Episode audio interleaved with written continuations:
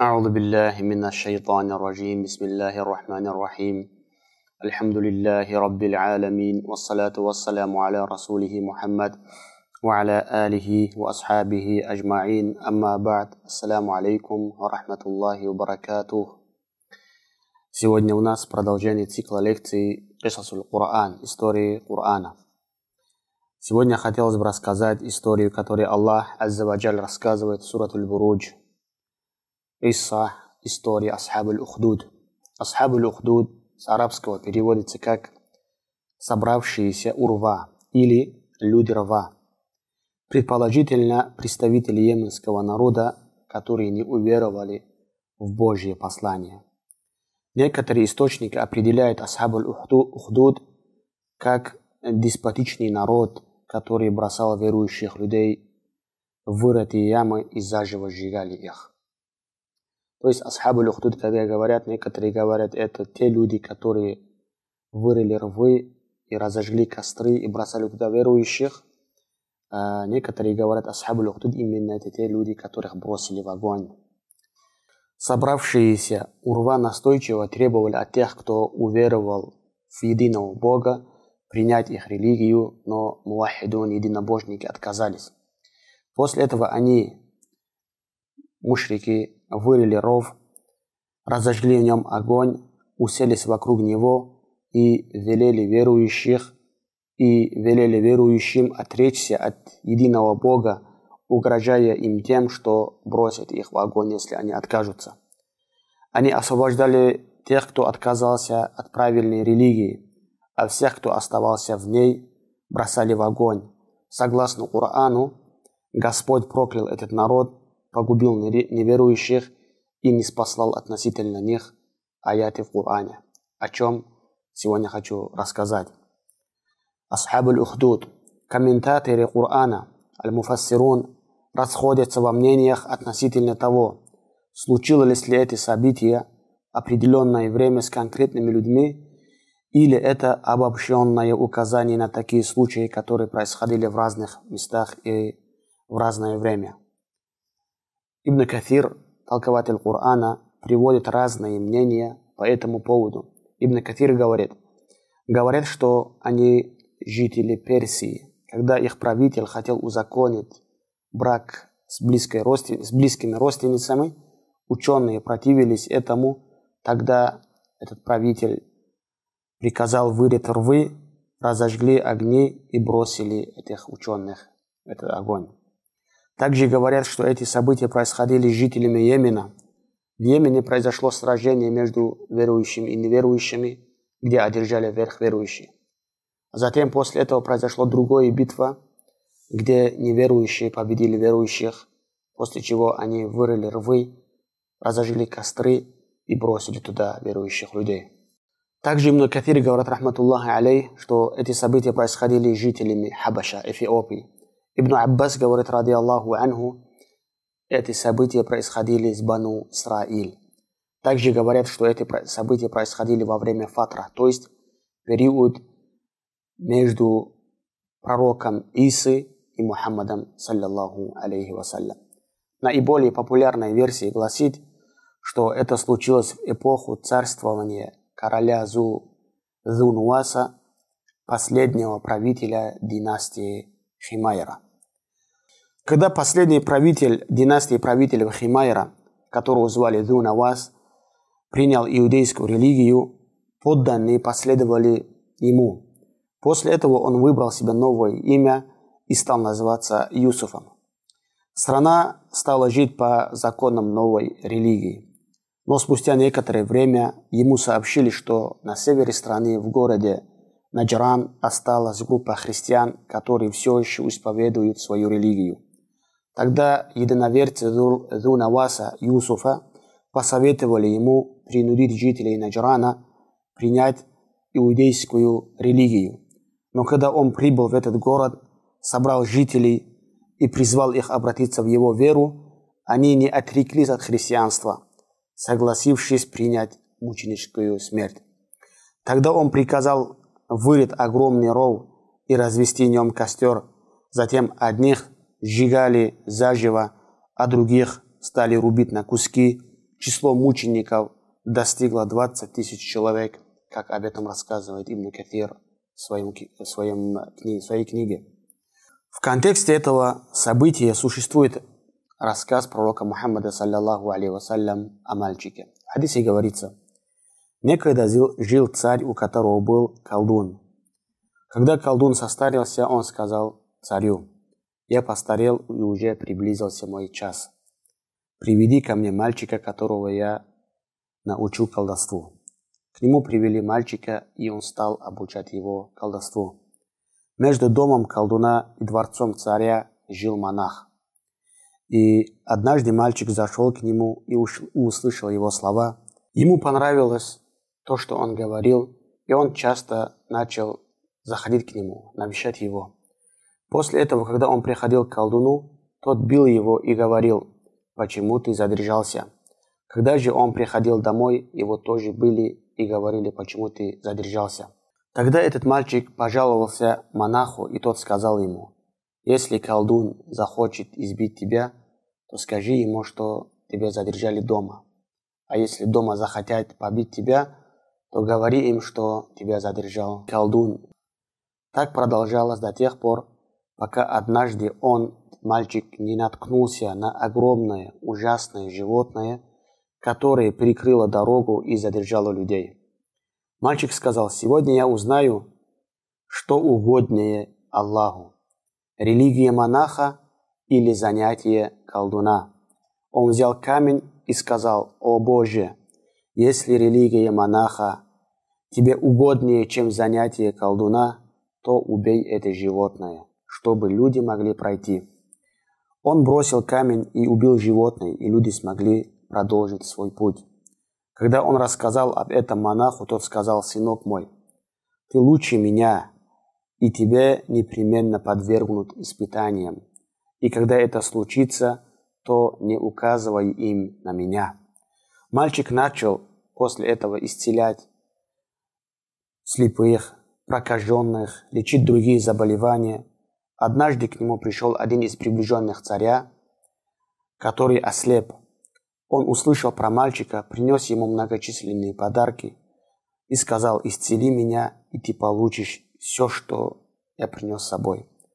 Этот мальчик ответил ему, я никого не исцеляю, ибо исцеляет великий и могучий Аллах. Если ты уверуешь в Него и обратишься к Нему с мольбой, то Он исцелит тебя. Этот человек уверовал в Аллаха Субхану Ва Тааля, возвал к Нему, и Аллах Аззаваджаль исцелил его. После этого он пришел к царю и сел возле него, как он это делал раньше. И царь, когда увидел, как начал видеть его приближенный, спрашивает у него, «О, такой-то, кто тебе вернул зрение?» Он ответил, «Мой Господь». Царь говорит, «То есть я?» Он ответил, «Нет, Аллах, мой Господь и твой Господь». Царь спросил у него, «Разве у тебя есть Господь, кроме меня?» Этот человек ответил, «Да, мой Господь и твой Господь – это Аллах». Царь не перестал пытать этого своего приближенного, пока он не указал на этого мальчика. Царь отправил своих людей за этим мальчиком, его привели к нему.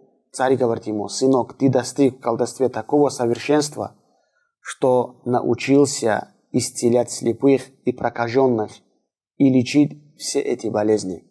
Мальчик ответил ему, я никого не исцеляю, ибо исцеляет великий и могучий Аллах, субханаху ва та'аля. Царь, спрашивает у него, «Господь, это я?» Мальчик отвечает, «Нет». Царь спрашивает у него, «Разве у тебя есть Господь другой, кроме меня?» Мальчик отвечает, «Мой Господь и твой Господь – это Аллах».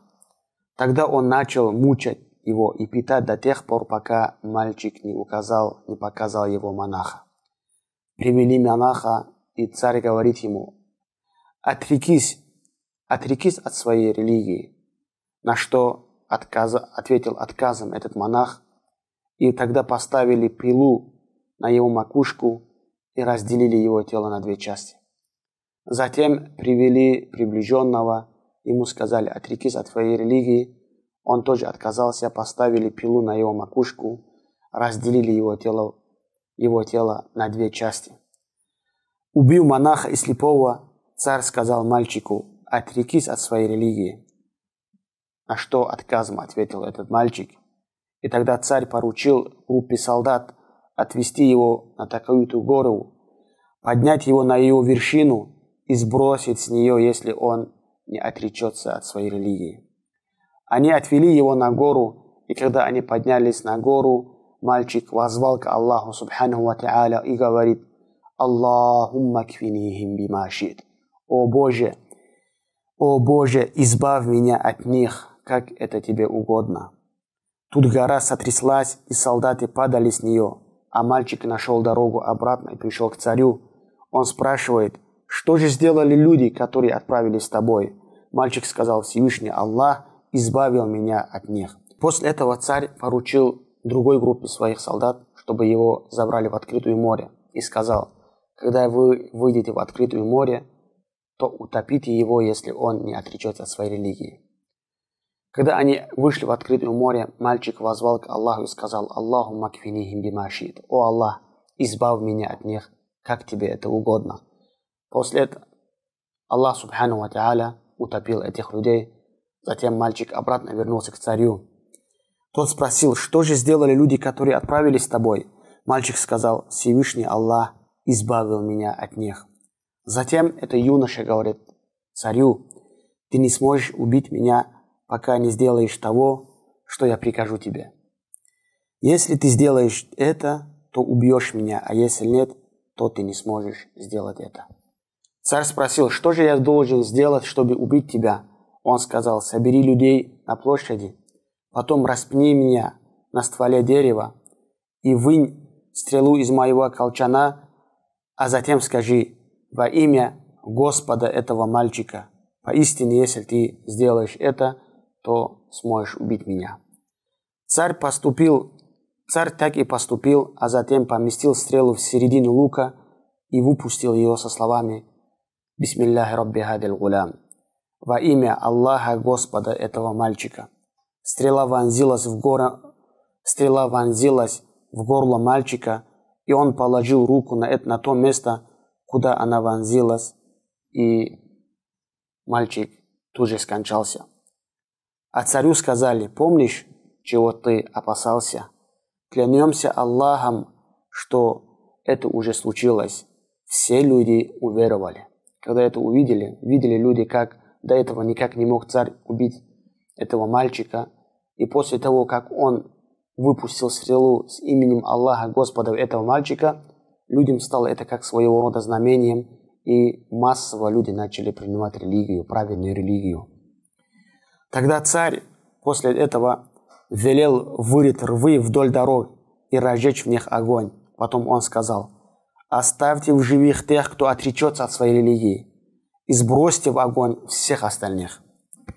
Людей без промедления приводили к этим рвам, и сбрасывали в них и привели одну женщину, которой на руках был грудной ребенок.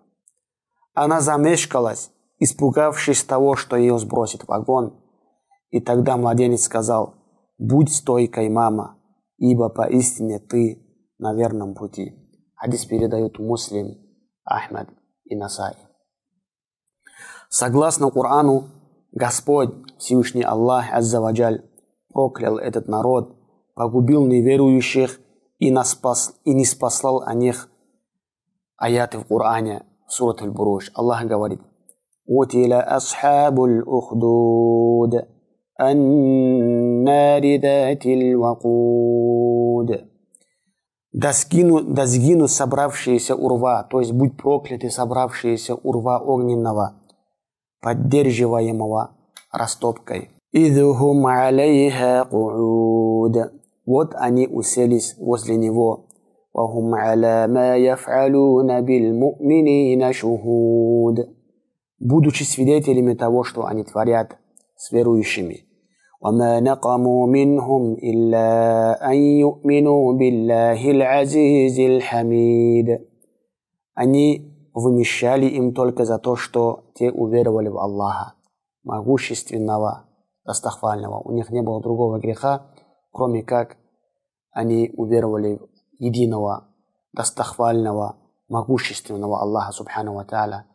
Они вымещали им только за то, что те уверовали в Аллаха могущественного, достохвального. То есть эти люди не провинились перед царем и его подданным, провинились только тем, что они уверовали в Аллаха Субхану Ва. Чисто только за это они послужили, заслужили такое наказание от царя. Аллах Субхану Ва говорит, будь проклят, будь они прокляты. Утиля асхабу лухдуд. Дальше говорит Аллах Субхану Ва الذي له ملك السماوات والأرض والله على كل شيء شهيد которому принадлежит власть над небесами и землей. Аллах же свидетель всякой вещи.